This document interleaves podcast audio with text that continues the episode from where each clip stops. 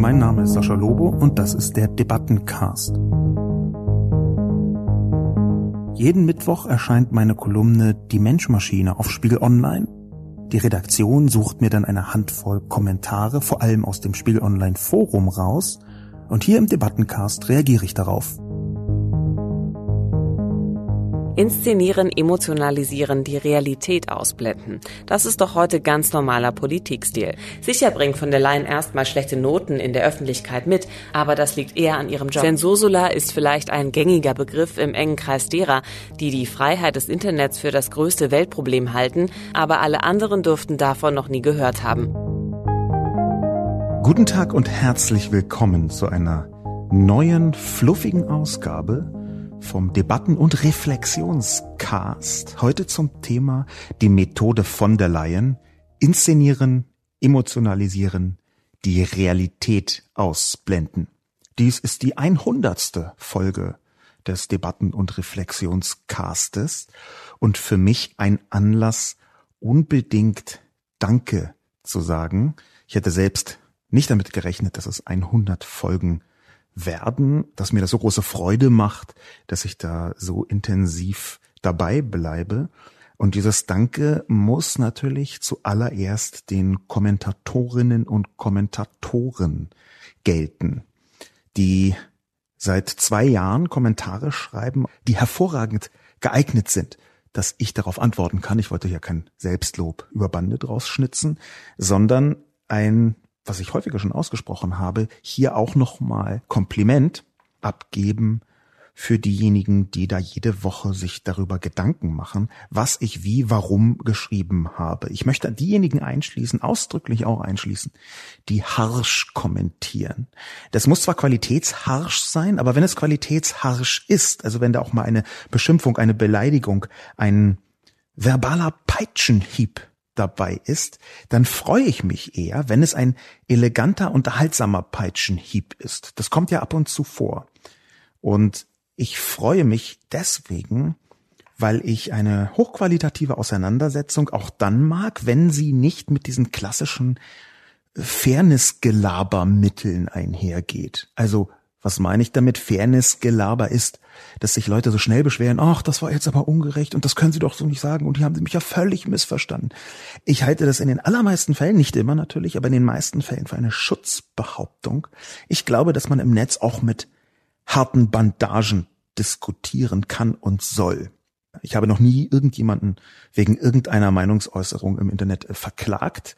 Das hängt nicht nur damit zusammen, dass es auch einfach zu viel wäre, sondern auch damit, dass ich denke, dass wir hier einen besonderen Raum der Debatte haben, wo man eben nicht so primelhaft, so pflänzchenhaft sein darf. Ich möchte damit ausdrücklich nicht Hetze und Volksverhetzung legitimieren. Ich möchte bloß sagen, dass ich schon sehe, dass sowas wie ein Ad hominem Angriff und auch eine elegante Beleidigung zu einer Debattenkultur im Netz dann dazu gehört, wenn es zusätzlich auch eine inhaltliche Komponente gibt. Wenn also eine harsche Form des Arguments, aber des tatsächlichen produktiven Arguments verbunden ist mit einer Beleidigung, dann nehme ich das sehr gerne in Kauf. Im Gegenteil habe ich sogar manchmal den Eindruck, dass diejenigen, die sich wirklich aufregen über einen Text, dass wenn die es schaffen, durch eine gezielte Beleidigung sich immerhin so weit zu sammeln, dadurch, dass die Beleidigung so ein bisschen Aggression abgebaut hat, dass sie formulieren können, warum sie sich so aufgeregt haben. Dass dann genau diejenigen Argumente zustande kommen, die mir am meisten geben. Und was ich um dieses große Danke an die Kommentatorinnen und Kommentatoren abzurunden. Was ich gemerkt und gelernt habe in zwei Jahren Debattencast ist, dass die Kommentarqualität in dem Moment spürbar steigt, und zwar massiv steigt, wo man beginnt, die Leute, die reagieren, ernst zu nehmen. Die Kommentarqualität ist auch äh, insgesamt von der ganzen Satzkonstruktion her spürbar besser geworden. Nicht, dass die davor schlecht war, aber man merkt, dass dieser Kommentarpool, der dort stattfindet, dieses kleine Kommentarsoziotop, dass das bevölkert wird von Menschen, die ein Interesse daran haben, sich mit den Inhalten tiefergehend auseinanderzusetzen, auch wenn sie nicht dieser Meinung sind. Ich habe, glaube ich, entweder in meinem Buch oder in irgendeiner Kolumne das mal geschrieben, das geht bei mir gerade etwas im Kopf durcheinander, dass wir bisher gar nicht die Wirkmacht dieses riesigen Rückkanals namens Internet richtig einschätzen können. Und ich habe also in den letzten zwei Jahren von den Kommentatorinnen und Kommentatoren gelernt, dass selbst wenn man das weiß, man trotzdem noch viel dazulernt. Danke also allen denjenigen, die kommentiert haben. Ich habe von Ihnen und von euch viel lernen dürfen. Das zweite Danke geht definitiv raus an die drei Personen, die am intensivsten mit diesem Podcast zu tun haben. Das sind Theresa, Jochen und Martina. Die Hörerinnen und Hörer dieses Podcasts kennen die Stimmen, aber ich möchte Ihnen ganz herzlich danken. Ohne Sie wäre das gar nicht möglich gewesen, diesen Podcast zu machen weil die da jede Woche intensiv dran arbeiten. Dann möchte ich natürlich ganz besonders auch Spiegel Online selbst danken, da der Netzwelt insgesamt mit Judith Horchert an der Spitze allerdings auch den neu gebackenen Chefinnen des Bereichs Audio bei Spiegel Online, das sind Yasemin und Sandra, und Matthias Streitz, der das Ganze verantwortet, sowie Barbara Hans, der Chefredakteurin inzwischen nicht mehr nur, nicht mehr nur von Spiegel Online, sondern vom Erwachsenenspiegel auch, die damals gesagt hat, ja, okay, machen wir. Und wo ich schon mal beim Danken bin, dachte ich mir so, kann ich jetzt nicht nur das technische Rumgedanke weiter ausformulieren, sondern auch das Inhaltliche. Und das ist, glaube ich, noch ein wichtigeres Danke, das Inhaltliche. Aus dem einfachen Grund, weil es nicht nur zwei Jahre, 100 Folgen zurückreicht, sondern eigentlich bis zum 12. Januar 2011, das war der erste Tag meiner allerersten Kolumne bei Spiegel Online, zurückreicht und eigentlich noch viel weiter. Mein ganzer Job, alles, was ich mache und tue, zum Beispiel über die deutschsprachige Internetsituation oder die digitale Perspektive, aus der ich auf die Welt schaue, das alles ist gar nicht möglich ohne eine Reihe von vielen verschiedenen Menschen, die fachlich arbeiten. Und anhand dieser Kolumne zu von der Leyen, äh, die ja deren Schwerpunkt vor zehn Jahren spielt, im Jahr 2009, im Sommer 2009, um präzise zu sein, das war der, die heiße Zeit der Netzsperren von von der Leyen, kann ich ja auch noch mal sagen, dass die inhaltlichen Danke an eine ganze Reihe von verschiedenen Institutionen, Menschen geht, ohne die meine Arbeit schwer wäre. Allen voran eine Institution, eine Seite, die ich auch zitiert habe dieses Mal, netzpolitik.org. Das ist so eine kleine Netzpolitikseite, die die meisten Menschen wahrscheinlich kennen. Sie hatten diese Landesverratsaffäre vor einiger Zeit hinter sich gebracht. Aber was ich eigentlich sagen möchte, ist, dass es sehr, sehr häufig so ist, dass ich meine Themensetzungen, meine Perspektiven, meine inhaltlichen Annäherungen, meine Hintergründe überhaupt nur bekommen kann, um eine Kolumne zu schreiben, weil andere Leute fleißig sammeln, fleißig bewerten, fleißig versuchen zu verstehen und publizieren. Da ist netzpolitik.org ganz an erster Stelle. Es ist kein Zufall, dass ich jetzt bei dieser Kolumne äh, sogar die Masterarbeit von André Meister mit hineingenommen habe. Markus Beckedahl wäre der andere, der da noch zu nennen wäre von netzpolitik.org, die unermüdlich immer wieder sich diesen ganzen, es ist ja manchmal wirklich Quark, reinziehen, um zu verstehen, was genau da wie, auf welche Weise passiert. Und wann immer man irgendwie ein Thema, ein Digitalthema behandeln möchte, haben, hat man da einen riesigen Fundus an Wissen und an Hintergründen. Das kann ich empfehlen. Ebenso der Chaos Computer Club. Der ist ja nicht nur in ganz vielen Bundesverfassungsgerichtshofällen, nennt man das so? Bundesverfassungsgerichtsfällen aufgerufen worden, zum Beispiel um seine Expertise zu geben. Die machen auch jedes Jahr einen fantastischen Kongress, auf dem ich zwar schon seit 26 Jahren nicht mehr war, von dem ich aber immer auch Inhalte sehe, Einschätzungen bekomme. Auch wenn es von außen also manchmal etwas kantig aussehen mag, ist der Chaos Computer Club eine Art TÜV für die Digitallandschaft in Deutschland. Und ohne den würden die Sache sehr, sehr viel schlechter, schlimmer, schwieriger laufen. Wir wüssten viel weniger darüber, was an ungünstigen Dingen geschieht. Der Chaos Computer Club ist auch immer eine Art Bank dabei, wenn es darum geht, bestimmte technische Sachverstände sehr schnell zu erfassen und zitierfähig in ein Medium wie Spiegel Online hinein äh, zu bringen. Das ganze Grundverständnis, was wir haben, zum Beispiel von dem Staatstrojaner, das beruht auf Analysen dieses Clubs. Sehr viel von dem, was damals geschehen ist bei der NSA-Überwachungssituation, die ja übrigens noch anhält, wie ich mal zwischendurch zu Protokoll geben möchte, wissen wir nur, weil der Chaos Computer Club tiefere Analysen gemacht hat. Ob das jetzt einzelne Mitglieder waren oder der Club selbst, das ist immer noch, das ist jetzt mir in dem Moment egal. Aber auch Leute wie Julia Reda, die jetzt leider nicht mehr im Europaparlament ist, die ist jetzt stellvertretend für eine Vielzahl von einzelnen Personen, die kämpfen, die nicht kämpfen, weil sie da wahnsinnig viel Geld für bekommen, die nicht kämpfen, weil das Kämpfen für das Internet so eine tolle Sache ist, sondern weil sie von der Notwendigkeit überzeugt sind. Das besteht aus einer Vielzahl, also ich würde sagen mehreren tausend Menschen in Deutschland, die völlig selbstmotiviert glauben, Moment, so kann es doch nicht sein. Das geht doch nicht. So kann man doch mit der, dieser digitalen Sphäre, die ja immerhin die Gesellschaft massiv prägt, nicht umgehen.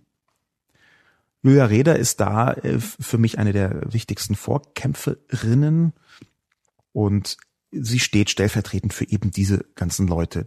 Und schließlich nicht unerwähnt lassen möchte ich, dass es drei Institutionen gibt, die im Umfeld von Parteien sich gegründet haben, die hervorragende Arbeit machen, nämlich das Zentrum für digitalen Fortschritt D64, das ist SPD-nah. Ich weiß nicht, ob Sie diese Formulierung öffentlich verwenden möchten, aber ich tue es trotzdem. Der liberale netzpolitische Verein Load und der CDU-CSU nahestehende Verein C-Netz. Und das sind alles kleine Vereinigungen, Vereine, die intensiv arbeiten an der Netzkultur, an Digitalpolitik in Deutschland. Das sind Leute, die in den meisten Fällen dafür überhaupt gar kein Geld bekommen und die das machen, weil sie Überzeugungstäterinnen und Täter sind, die ein Verständnis vom Netz haben, von dem ich mir wünschen würde, dass es in die Parteien stärker hineinwirkt. Dafür sind sie auch gegründet worden. Diese drei Vereine möchte ich auch nochmal hervorheben. Und jetzt habe ich am Anfang ganz viel darüber gesprochen, wem ich alles danke, dass ich den nächsten Schritt so schnell wie möglich in die Kommentare hinein stechen möchte. Zunächst, wie immer, die Zusammenfassung. Die Methode von der Leyen. Inszenieren, emotionalisieren, die Realität ausblenden. Ursula von der Leyen soll Präsidentin der Europäischen Kommission werden. Ein Blick in die Vergangenheit lohnt, um Ursula von der Leyens Politikstil und ihre Methoden näher kennenzulernen. Am Beispiel der Netzsperren, dem sogenannten Zugangserschwerungsgesetz von 2009. Im November 2008 findet die damalige Familienministerin ein politisches Gewinnerthema für die Bundestagswahl, die Bekämpfung von Kinderpornografie im Internet. Ein Thema, mit dem sich die eigene Marke als durchsetzungsfähige Ministerin stärken lässt. Von der Leyen schlägt Netzsperren als Werkzeug zur Bekämpfung vor. Von der Leyen scheut sich dabei nicht vor drastischen Maßnahmen. Bei einer Presseveranstaltung im Januar 2009 lässt sie den Journalisten kinderpornografische Aufnahmen vorführen. Eine deshalb erfolgte Anzeige gegen die Ministerin wegen Verbreitung von Kinderpornografie wird eingestellt. Niemand zweifelt daran, dass sexuelle Gewalt Kinder zerstört und bekämpft werden muss, aber diese Radikalität der PR-Emotionalisierung ist neu. Es wird immer deutlicher, dass Netzsperren ein ungeeignetes Mittel gegen verbotene Inhalte sind. Sie wirken in anderen Ländern sogar kontraproduktiv, was die Bekämpfung von gefilmtem Kindesmissbrauch angeht. Netzsperren hindern unbedarfte Nutzer daran, eine Seite aufzurufen, aber die Inhalte sind immer noch da. Außerdem lassen sich Netzsperren sehr einfach umgehen. Noch dazu gehören Webseiten kaum zu den Hauptverbreitungswegen von Kinderpornografie. Das Material wird eher in Tauschbörsen oder E-Mail-Zirkeln ausgetauscht, wie selbst das BKA zugibt. Aber technische Realitäten hin oder her, von der Leyen bleibt dabei. Im Frühjahr 2009 lässt sich nicht mehr verbergen, dass von der Leyen die Netzsperren weitgehend konzeptlos angegangen ist. Die meisten Fachleute raten ab. Trotzdem, der Koalitionspartner SPD knickt ein. Aus Angst, die Bild-Zeitung könnte sie im Wahlkampf als Befürworter von Kinderpornografie brandmarken. Das Zugangserschwerungsgesetz wird von der Großen Koalition im Sommer 2009 verabschiedet. Auch weil Horst Köhler sich lange weigert, es zu unterzeichnen, tritt es zwar erst im Februar 2010 in Kraft, wird aber auf Erlass umgehend ausgesetzt und schließlich 2011 aufgehoben. Retrospektiv ist die größte netzpolitische Leistung von der Leyen's eine indirekte. Sie war Anlass für das bis dahin größte und wirksamste deutsche Politikmem. Zensursolar. Der Begriff stammt von dem Twitter-Nutzer namens Erdgeist aus dem Umfeld des Chaos Computer Club CCC. Ohne dieses Mem wäre der Protest, der auch zur Aufhebung des Gesetzes geführt hat, kaum so erfolgreich gewesen. Natürlich können Menschen sich ändern. Allerdings lassen die vielen Merkwürdigkeiten, Unzulänglichkeiten und Debakel in von der Leyens darauffolgende Amtszeit als Verteidigungsministerin eher nicht darauf schließen. Aber neues Amt, neues Glück. Die Kommentare, da gab es relativ viele Kommentare, die Ursula von der Leyen ganz offensichtlich auch nicht so richtig leiden können. Bei mir ist das übrigens nicht so sympathiebehaftet, wie man glauben könnte. Ich kenne diese Frau ja kaum. Ich habe bloß an ihr schon häufiger gesehen, dass sie eine ganze Reihe von politischen Verhaltensweisen verkörpert und unter anderem damals in der Netzsperrensituation, die ich für hochproblematisch halte. Ich halte Redlichkeit für ein politisches Kriterium. Und ich glaube nicht, dass Frau von der Leyen redlich ist. Ich kann mich irren, sie kann sich geändert haben. Es kommt mir ehrlich gesagt eher nicht so vor. Unter Redlichkeit verstehe ich nicht nur, dass man nicht lügt, das ist noch ein bisschen, das ist so, sind so die Basics, sondern dass man dazu auch eine gewisse Nachvollziehbarkeit und eine gewisse Mauschelaversion mitbringt und auch in seine Kom Kommunikation hineinbringt. Redlichkeit steht für mich als politisches Kriterium auch gegen das Herrschaftswissen, also diese, das komplette Ausspielen des Herrschaftswissens es gibt ja einen Unterschied zwischen Dingen, die eben in der Öffentlichkeit vielleicht nicht sofort sein sollen, weil sie schwierige Folgen haben können. Das ist in der Politik normal, da möchte ich gar nicht widersprechen. Aber es gibt auch Dinge, die dann so Herrschaftswissen sind. Das ist dann schon sehr negativ konnotiert. Das kommt so ein bisschen nach diesem äh, preußischen Spruch, den ich vor 700 Jahren auch in einer Kolumne mal zitiert habe. Ich paraphrasiere den mal. Es ist dem Untertanen untersagt, den Maßstab seiner beschränkten Einsicht an die Handlungen der Obrigkeit anzulegen. Dieser Spruch, der aus einem preußischen Brief stammt, wenn ich mich richtig erinnere. Ich weiß es aber nicht mehr ganz genau. Äh, einfach googeln findet man schnell, auch meine Kolumne findet man dann schnell. Dieser Spruch, der steht für mich genau für die Definition von Herrschaftswissen. Da spielt immer so ein bisschen der Anspruch mit, man, man spielt etwas Bauerntheater für den Pöbel dort draußen und baut hier in der politischen Maschinerie die Dinge so zusammen, wie man das richtig hält. Äh, das ist so ein bisschen äh, Bismarck-Style, wenn die Leute wüssten, wie Politik gemacht wird oder Würste, dann, das wollen die ja gar nicht wissen. Und genau diese Haltung, die meine ich, glaube ich, bei Frau von der Leyen wiederzusehen. Und interessanterweise war eine Vielzahl von den Kommentatoren auf Twitter und auch im Spiegel Online Forum offenbar ähnlicher Ansicht. Deduk zum Beispiel schreibt Schlittenfahren. Der einzige Grund für die schnelle Einigung der Ost- und Westländer inklusive Italien auf Frau von der Leyen kann doch nur einer sein. Die Chefs der EU-Nationalstaaten glauben, mit ihr kann man prima Schlitten fahren. Das heißt, man kann noch leichter gegen die Moralvorstellungen der EU machen, was man will. Täuschen sich diese in ihr, von der vielleicht zehn Prozent der Europäer schon mal was gehört haben, die in letzter Zeit vor allem die Selbstverteidigungsministerin war und bislang keinen Meilenstein gesetzt hat? Ich fürchte nein. Am Anfang dachte ich, dass dieser Kommentar nicht so treffend ist. Hab ich gedacht, na Dedok, was saugt die Person sich denn da so aus den Fingern?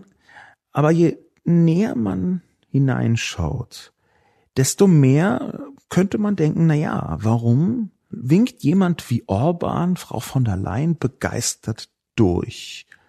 Weber und Timmermans aber nicht. Bei Timmermans könnte man es noch nachvollziehen, weil der von der SPD quasi ist, also im Europaparlament den Sozialdemokraten angehört. Und da haben natürlich Faschisten immer ein bisschen mehr gegen als gegen Konservative. Bei Weber weiß man es auch nicht so genau, aber warum sie dann jetzt auf einmal sagen, ja, Frau von der Leyen ist super, das kann tatsächlich skeptisch machen.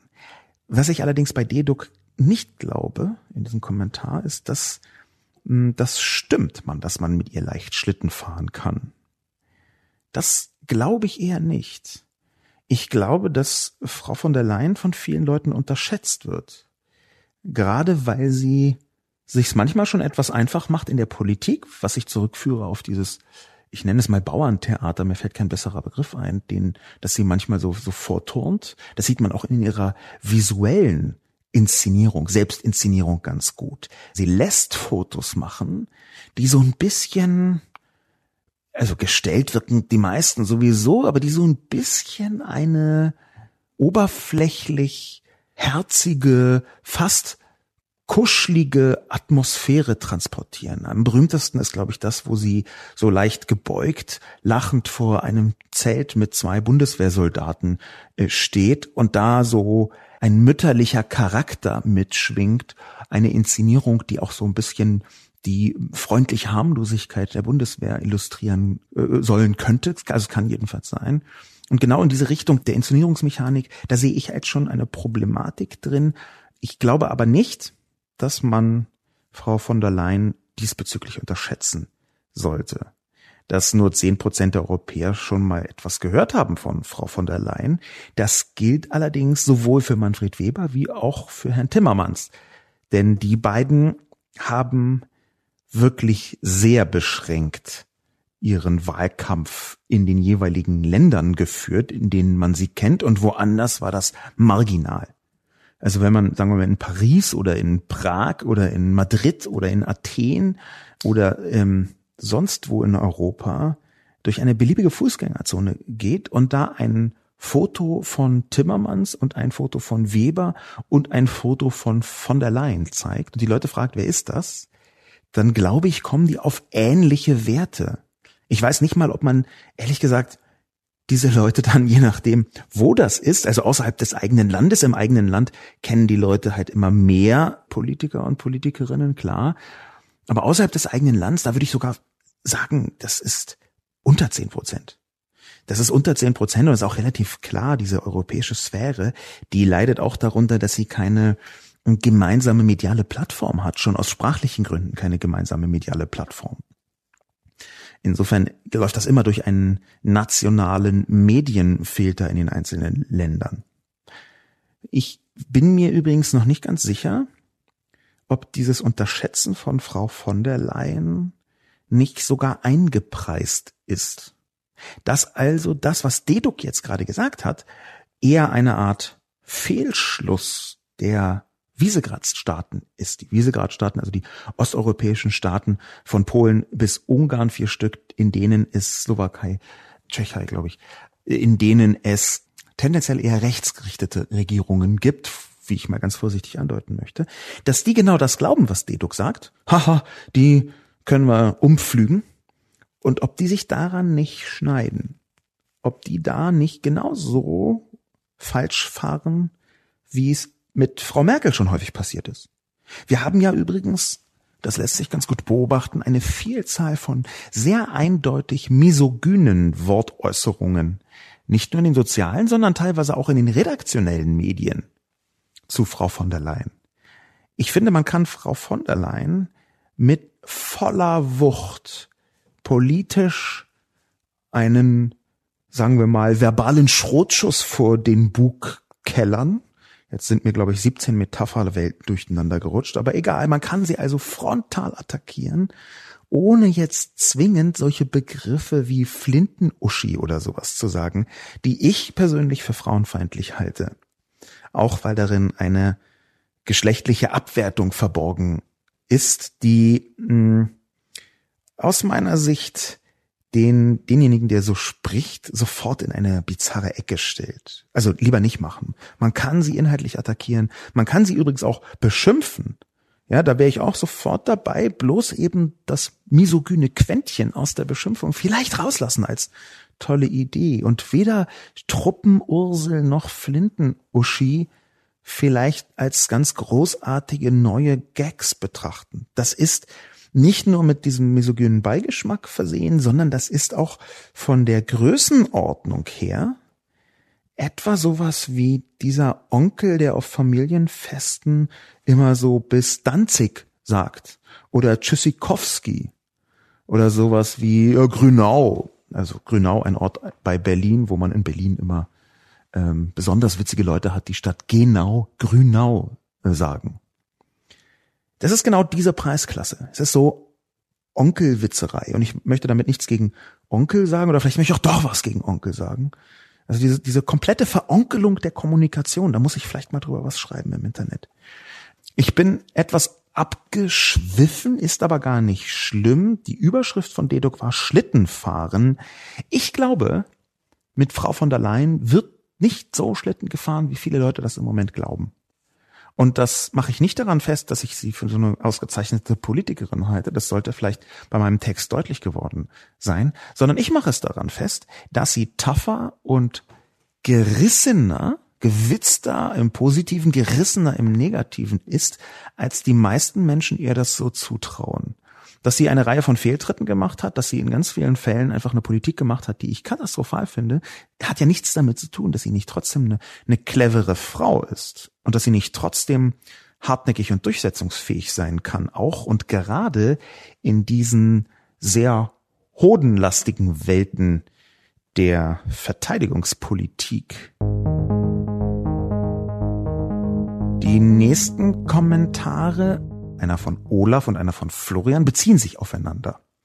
Und ich möchte diese Beziehung versuchen etwas zu sezieren. Emotionalisierung in der Politik sei kein Einzelfall, liest man auch immer wieder in den Kommentaren. Olaf zieht den Vergleich zu Fridays for Future und Carola Rakete von Sea-Watch.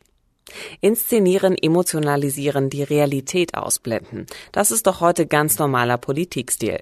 Greta und Fridays for Future machen auch nichts anderes. Ganz zu schweigen der Umgang mit der Affäre um Frau Rakete. Dieser Kommentar von Olaf, der bekommt eine besondere Würze, aus meiner Sicht eine besondere Würze, wenn man sich vergegenwärtigt, was hier präzise geschieht mit den Kategorien. Hier sind Kategorien ganz eindeutig verrutscht. Und die Verrutschung der Kategorien, das ist ganz, ganz spannend. Die Verrutschung der Kategorien, dass einem die Kategorien durcheinander kommen, äh, das ist noch, noch schlimmer als Äpfel mit Birnen vergleichen, weil das äh, finde ich manchmal auch ganz legitim. Aber wenn einem die Kategorien komplett verrutschen, dann sagt das meistens mehr über denjenigen, der spricht, als über diejenigen, über die gesprochen wird. Das Kategorienverrutschen, das hat, glaube ich, Niklas Luhmann mal ganz witzig zusammengefasst. Niklas Luhmann hat in seinem Leben äh, sieben Witze gemacht und fünf davon waren ziemlich gut. Und dieser eine, der wirklich sehr lustig war, wenn ich mich richtig erinnere, war das Niklas Luhmann, nicht, dass ich jetzt Quatsch erzähle, aber ich glaube, es war so. Er hat gesagt, Kategorien ver verrutschen, mit den Kategorien durcheinander kommen. Das ist ungefähr so, als würde man sagen, ich möchte Pellkartoffeln anbauen das passt nicht zusammen. Man kann Kartoffeln anbauen und man kann aus Kartoffeln Pellkartoffeln machen, indem man sie kocht und dann pellt. Das, was ich sagen möchte, dieses Verrutschen von Kategorien, das möchte ich bei Olaf mal untersuchen. Denn Olaf redet von ganz normalen Politikstilen, während ich von einer Ministerin, einer Bundesministerin spreche, die jetzt vielleicht, ich bin mir nicht so sicher, ob das klappt, aber die jetzt vielleicht die EU-Präsidentin, Kommissionsvorsitzende Präsidentin wird, die Chefin der gesamten EU.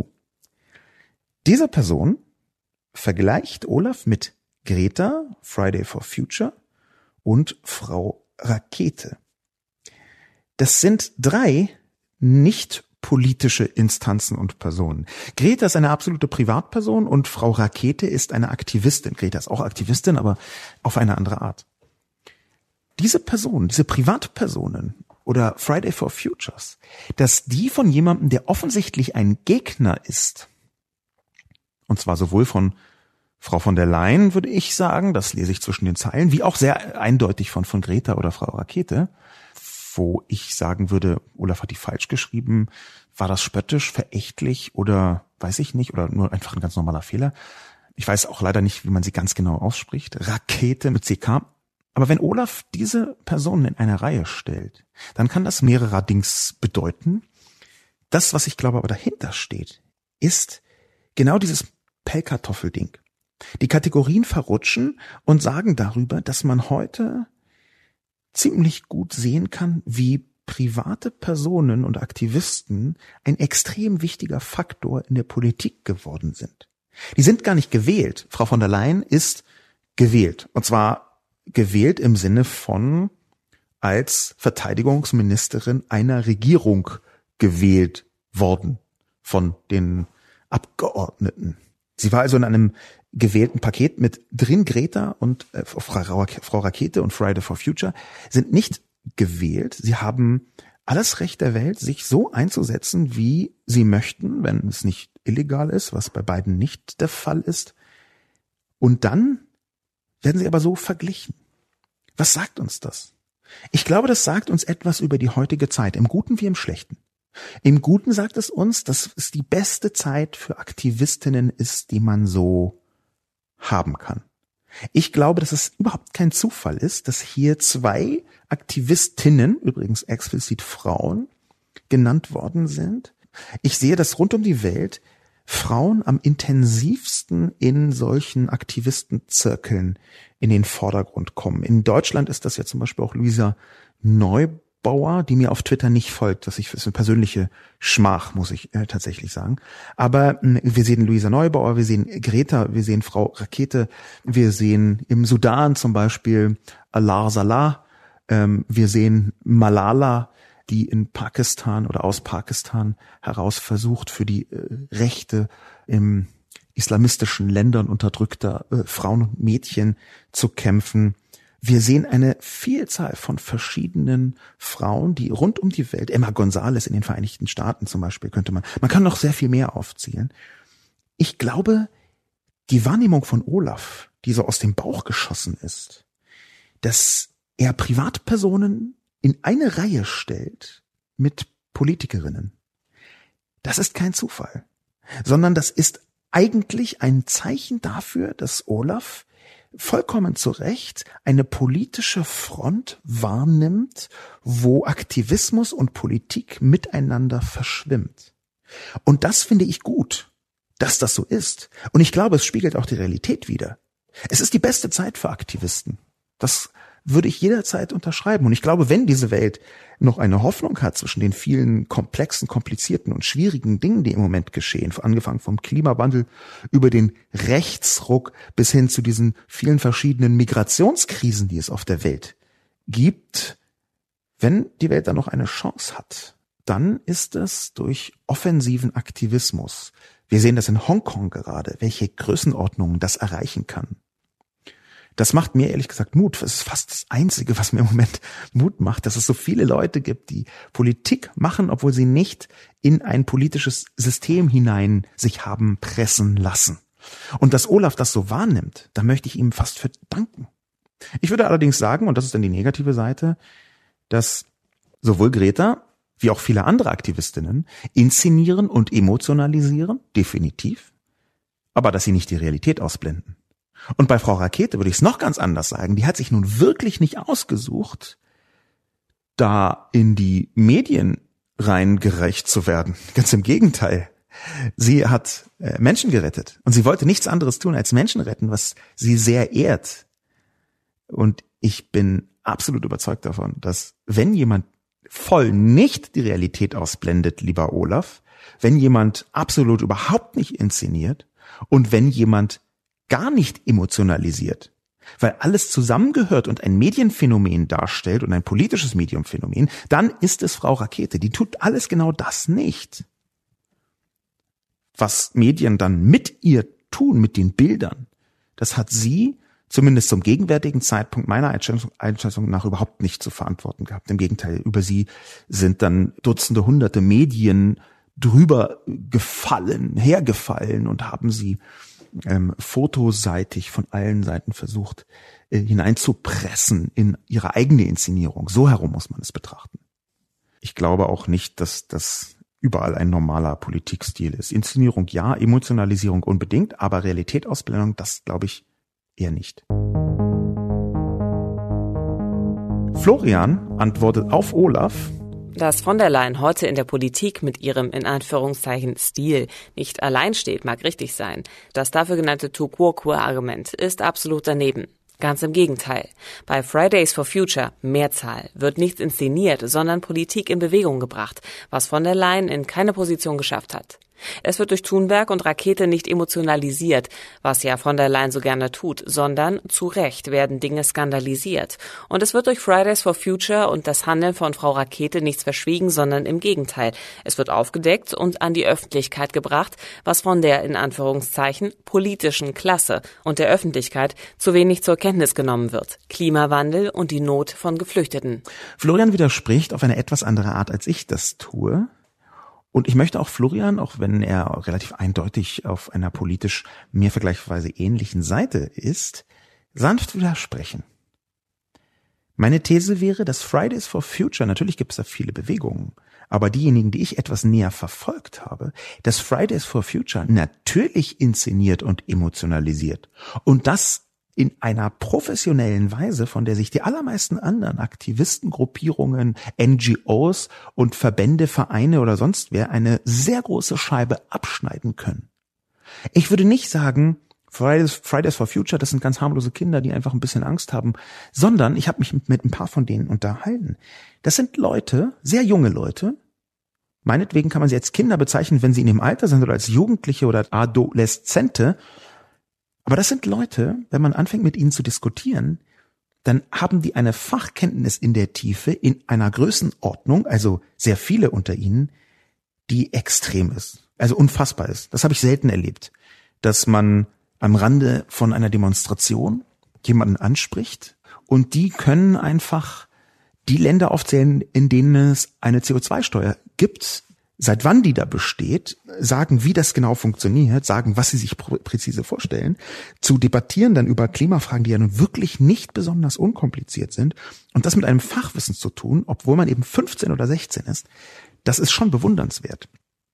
Diese Professionalität, und da möchte ich eben Florian widersprechen, die ist nicht zufällig da, sondern die zieht sich durch, weil diese jungen Menschen gemerkt haben, dass es so besser funktioniert die haben einfach angefangen, sehr geschickt ihre eigene Agenda herzustellen und auch in die Medien zu bringen. Ich finde das komplett legitim. Ich glaube nicht, dass das harmlose Puffall sind, die jetzt durch die Medien getrieben werden, sondern im Gegenteil. Ich glaube, dass eine jüngere Generation, die sind einfach aufgewachsen mit digitalen und sozialen Medien. Eine 16-Jährige, heute 16-Jährige, die hat in den letzten Jahren hunderte Stunden in eine Kamera gesprochen. Und sie hat das vor vielen, vielen Menschen schon veröffentlicht. Vielleicht immer die gleichen. Aber sie hat immer wieder Feedback dafür von bekommen, was sie in eine Kamera gesagt hat. Ich glaube, aufwachsen, und ich zitiere jetzt mein eigenes Buch Realitätsschock, aufwachsen im 21. Jahrhundert ist ein einziges Medientraining. Und das sieht man.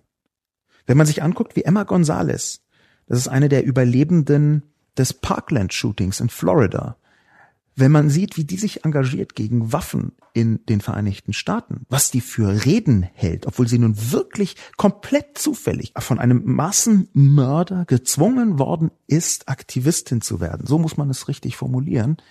Wenn man das sich anschaut, wie sie spricht, dann merkt man, da wächst eine besondere Generation heran. Ich glaube, dass diese Generation sehr gut ist im Inszenieren.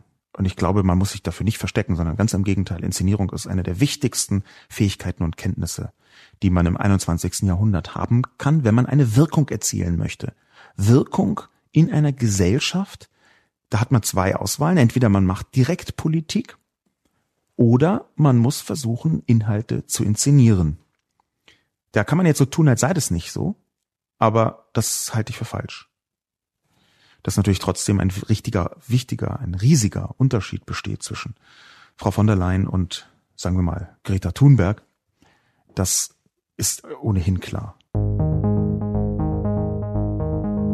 Der nächste Kommentar kommt von Scratch Patch. Scratch Patch gibt zu bedenken, dass der kritische Blick von Sascha Lobo auf Zensursula ein deutscher ist. Im Ausland betrachte man die Ministerin aus einem anderen Blickwinkel. In Irland wird sie gefeiert. Zensursula ist vielleicht ein gängiger Begriff im engen Kreis derer, die die Freiheit des Internets für das größte Weltproblem halten, aber alle anderen dürften davon noch nie gehört haben. Man muss sich nur mal die irische Presse ansehen, wonach die Nominierung von der Leyen ein politischer Sieg für Irland sei, da von der Leyen beim Brexit immer große Sensibilität für irische Sorgen bewiesen habe. Dafür müsste man aber mal über den Zellerrand hinausschauen, um das wahrzunehmen. Altbekannt ist ja schon, dass politische Gegner grundsätzlich immer machtgeil und eiskalt sind, wobei wir schon eher im Bereich der Diffamierung statt Kritik wären. Sicher bringt von der Leyen erstmal schlechte Noten in der Öffentlichkeit mit, aber das liegt eher an ihrem Job. Als Außenministerin wäre sie mit Sicherheit um ein Vielfaches beliebter, auch das müsste man mal ganz sachlich zur Kenntnis nehmen. Ein sozialdemokratischer Kommissionspräsident wäre angesichts der geringen Wählerrepräsentation wohl etwas zu viel des Guten gewesen. Mit etwas mehr Realismus wird man das irgendwann auch mal zur Kenntnis nehmen können. Scratchpatch macht auf einen wichtigen Punkt aufmerksam, nämlich, dass natürlich man aus der deutschen Perspektive auf Ursula von der Leyen schaut. Ich glaube allerdings, liebe Person Scratchpatch, dass das legitim ist. Man könnte auch sagen, ja, hey, das war aber vor zehn Jahren. Aber ich gucke deswegen aus der deutschen Perspektive auf Frau von der Leyen, weil sie bis jetzt ihren Wirkungsschwerpunkt in Deutschland hatte. Das heißt, da, wo sie agiert hat, das war Deutschland. Dann muss man geradezu aus der deutschen Perspektive schauen. Dass sie immer Irland im Blick gehabt hat, das mag ja sein. Das ist aber nicht ihre zentrale Qualität. Im Gegenteil. Ich glaube, dass man an so einzelnen anekdotischen Punkten nur schwierig festmachen kann, was genau eine politische Person so drauf hat. Und ich würde auch überhaupt nicht sagen, dass sie machtgeil und eiskalt ist als politische Gegnerin. Machtgeil ist kein Begriff, den ich benutzen möchte, weil es eine Unterstellung ist, die problematisiert, was nicht zu problematisieren ist. Machtgeilheit, glaube ich, kann man schwer unterscheiden von Durchsetzungsfähigkeit im Politischen und auch der Wille, Politik aktiv zu gestalten. Wenn jemand nicht meine Meinung hat und Politik gerne aktiv gestalten möchte, und das würde ich von jeder Politikerin und Politiker erwarten, dann sieht die von außen machtgeil aus. Deswegen ist das ein Nullwort.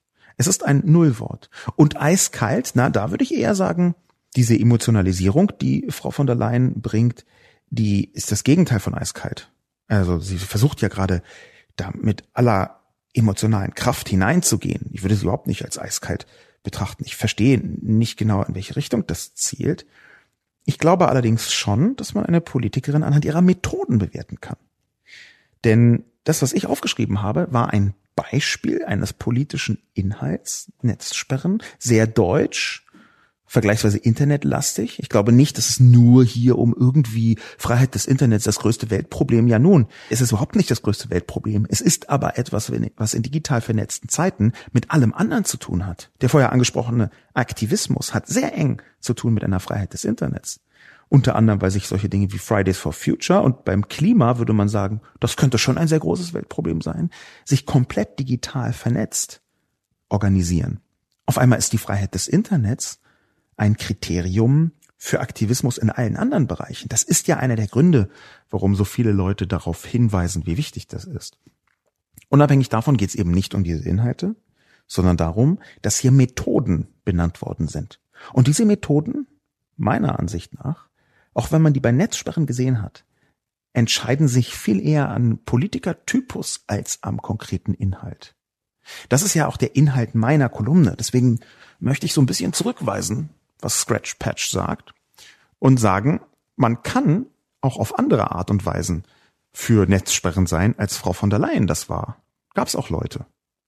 Deswegen habe ich ja darüber geschrieben, Konzeptlosigkeit, Partnerdruck, Gegnerdruck, Unredlichkeit, Intransparenz, schädliche Nebenwirkungen und Fazit. Das sind die Methoden beziehungsweise Kollision mit der Realität, Emotionalisierung, politischer Inhalt und Inszenierung. Das sind die Methoden beziehungsweise Wirksphären von Frau von der Leyen. Hat nichts mit den Inhalten zu tun.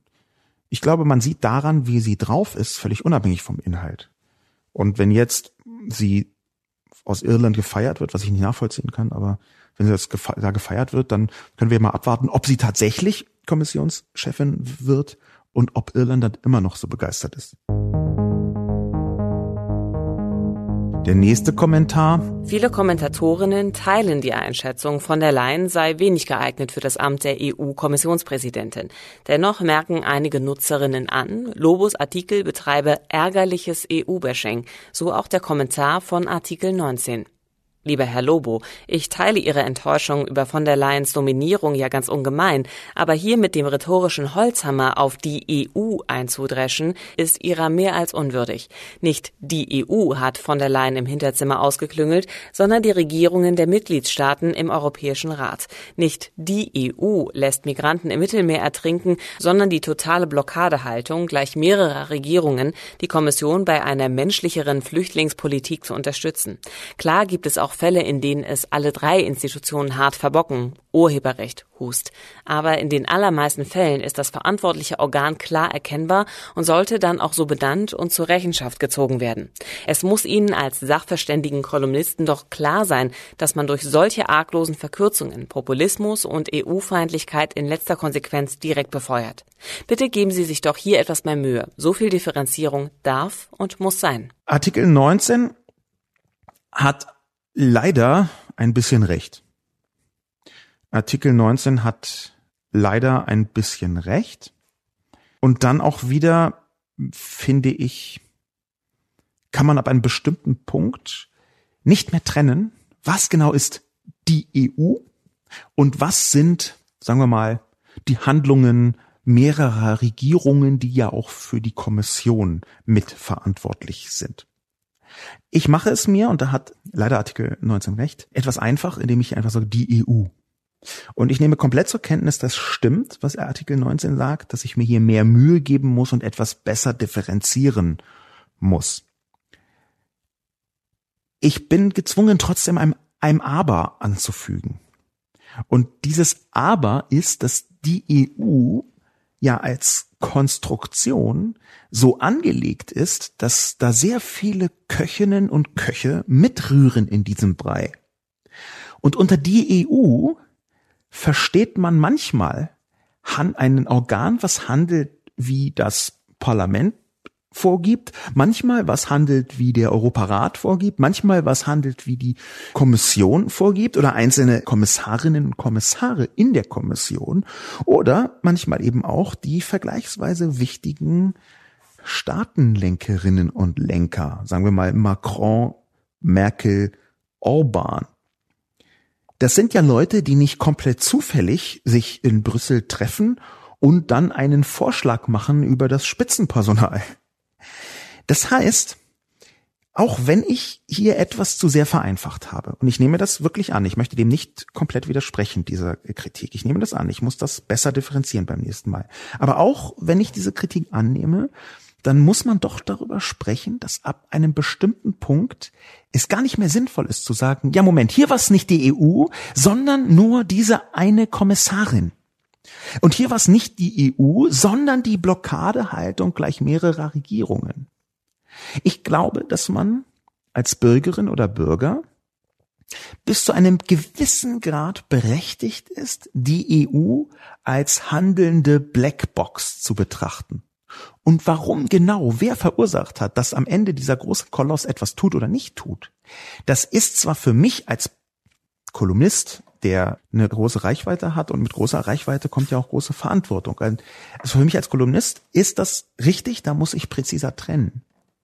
Ich glaube allerdings, dass die allermeisten Menschen zu Recht nicht so trennen. Wenn also die EU im Moment keine anständige Seenotrettung betreibt, dann finde ich, ist das zumindest aus Sicht der Öffentlichkeit eine Formulierung, die man so stehen lassen kann. Woran das konkret liegt, da muss man nämlich zusätzlich noch sagen, weiß man es im Detail nicht so genau. Es sieht so aus, als sei das die Blockadehaltung von mehreren Regierungen und da ist man sehr schnell dabei, genau sagen zu können, welche das sind. Italien, Ungarn zum Beispiel, Polen natürlich, die noch mit hineinkommen. Also die ganzen rechten und rechtsextremen Regierungen, natürlich blockieren die da. Aber es ist schon so, dass die Dinge jetzt in Brüssel und Straßburg etwas komplexer und komplizierter sind weil ein so großer Apparat eben nur nach dann nach bestimmten Regeln funktioniert, wenn da alle mitspielen. Wenn die EU wirklich wollte, und hier ist jetzt mit EU der gesamte Machtkomplex gemeint, den ich eben aufgezählt habe. Wenn die EU wirklich, wirklich wollte, dann könnte sie Seenotrettung herstellen. Dass sie das nicht tut, hängt damit zusammen, dass die einen es nicht wollen es gibt Leute, die wollen einfach Menschen sterben lassen im Internet. Die gibt es in der EU und die gehören auch zur EU. Und dass die anderen nicht hart genug dagegen opponieren. In Brüssel ist alles Verhandlung. Es gibt in Brüssel nichts, was festgeschrieben ist. Es ist alles Verhandlung. Und anders geht es vermutlich auch gar nicht. Weil 5000 Millionen verschiedene Gruppierungen, Regierungen, Parlamente, Parteien, Interessengruppen, Aktivisten, Abgeordnete und so weiter und so fort miteinander ringen und verhandeln. Alles ist dort Verhandlung. Und das heißt, man ist am Ende, zumindest als wählende Person, durchaus berechtigt zu sagen, die EU lässt im Moment Menschen ertrinken. Ich weiß aber, dass ich das als Kolumnist wahrscheinlich hätte differenzierter ausdrücken können, sollen, müssen. Ich nehme die Kritik also an. Ich muss allerdings auch sagen, dass meine Enttäuschung über von der Leyens Nominierung gar nicht so groß ist, wie unterstellt wird. Ich weiß, das äh, verberge ich sehr geschickt in meiner Kolumne. Artikel 19 schreibt, ich teile Ihre Enttäuschung über von der Leyens Nominierung. Ehrlich gesagt glaube ich, dass Frau von der Leyen gar keine so große Chance hat, gewählt zu werden. Einerseits. Und andererseits, selbst wenn sie gewählt wird, was sein äh, kann, es haben zwar irgendwie schon Sozialdemokraten und Grüne sehr deutlich gemacht, dass sie tendenziell eher nicht wollen und ohne die beiden wird es sehr schwierig, aber selbst wenn sie, wenn sie gewählt werden sollte, dann ist es ja schon doch so, dass ich gar nicht weiß, ob jetzt zum Beispiel Herr Weber oder sie schlechter wäre dass, dass sie merkwürdige Politikmethoden hat, die ich versucht habe zu beschreiben, ist eine Sache. Dass Herr Weber jetzt in sehr vielen Dimensionen auch so leicht lappenhaft daherkommen könnte. Ganz vorsichtig, ich kenne ihn nicht gut genug, um ihn als Volllappen zu bezeichnen, aber vielleicht als, als Halblappen? Nee, als Halblappen auch nicht.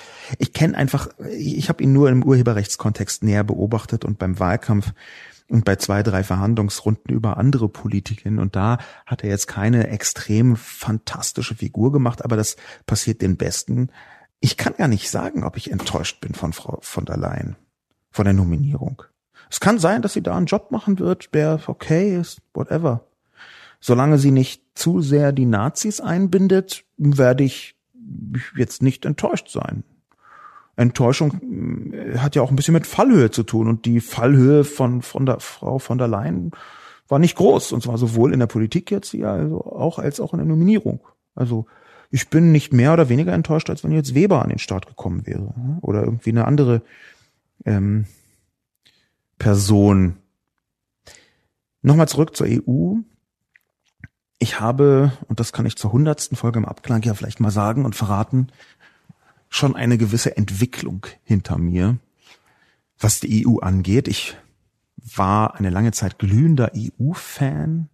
Ich versuche noch immer EU-Fan zu sein, aber die EU macht es einem wirklich schwer. Als Person. Und auch wenn ich als Kolumnist differenzierter sein hätte müssen, wie mir Artikel 19 richtigerweise gesagt hat, habe ich ja auch ein politisches Emotionszentrum ein politisches Gefühlszentrum, das sich nicht so richtig ablösen kann von diesem, ja, die EU, von diesem Vereinfachungsmodus, würde ich sagen. Gefühle, die man einer solchen Konstruktion gegenüberbringt, die hängen ja dann doch immer auch an solchen Sinneseindrücken und Wahrnehmungen, die vielleicht nur so, so ein kleines stroboskopiges Blitzgewitter ergeben im Kopf, wo man drei, vier, fünf, sechs, sieben Situationen aus den letzten acht Monaten so zusammenfügt und ergibt sich auf einmal das Gefühl, Mensch, die EU, die, was, warum macht die so viel Quark gerade? Warum sind da so viele Schwierigkeiten drin? Ich bin immer noch pro EU, aber die Glühtemperatur meines Fantums hat sich einigermaßen deutlich reduziert. Ich habe jetzt nicht sofort beim ersten Auftauchen des EU-Pullovers gedacht, den muss ich unbedingt haben. Das hätte ich vielleicht vor, sagen wir mal, fünf, sechs Jahren eher noch gedacht. Mit dieser leichten Nachdenklichkeit möchte ich mich bedanken, diesmal bei denjenigen, die den Podcast hören, den Zuhörerinnen und Zuhörern. Bei denen habe ich mich nämlich, glaube ich, bisher noch gar nicht bedankt in dieser Folge. Denen gilt natürlich der allergrößte und in diesem Fall auch letzte Dank, weil ohne sie wäre der Podcast ja vollkommen sinnlos. Mein Name ist Sascha Lobo. Vielen Dank fürs Zuhören und bis zum nächsten Mal.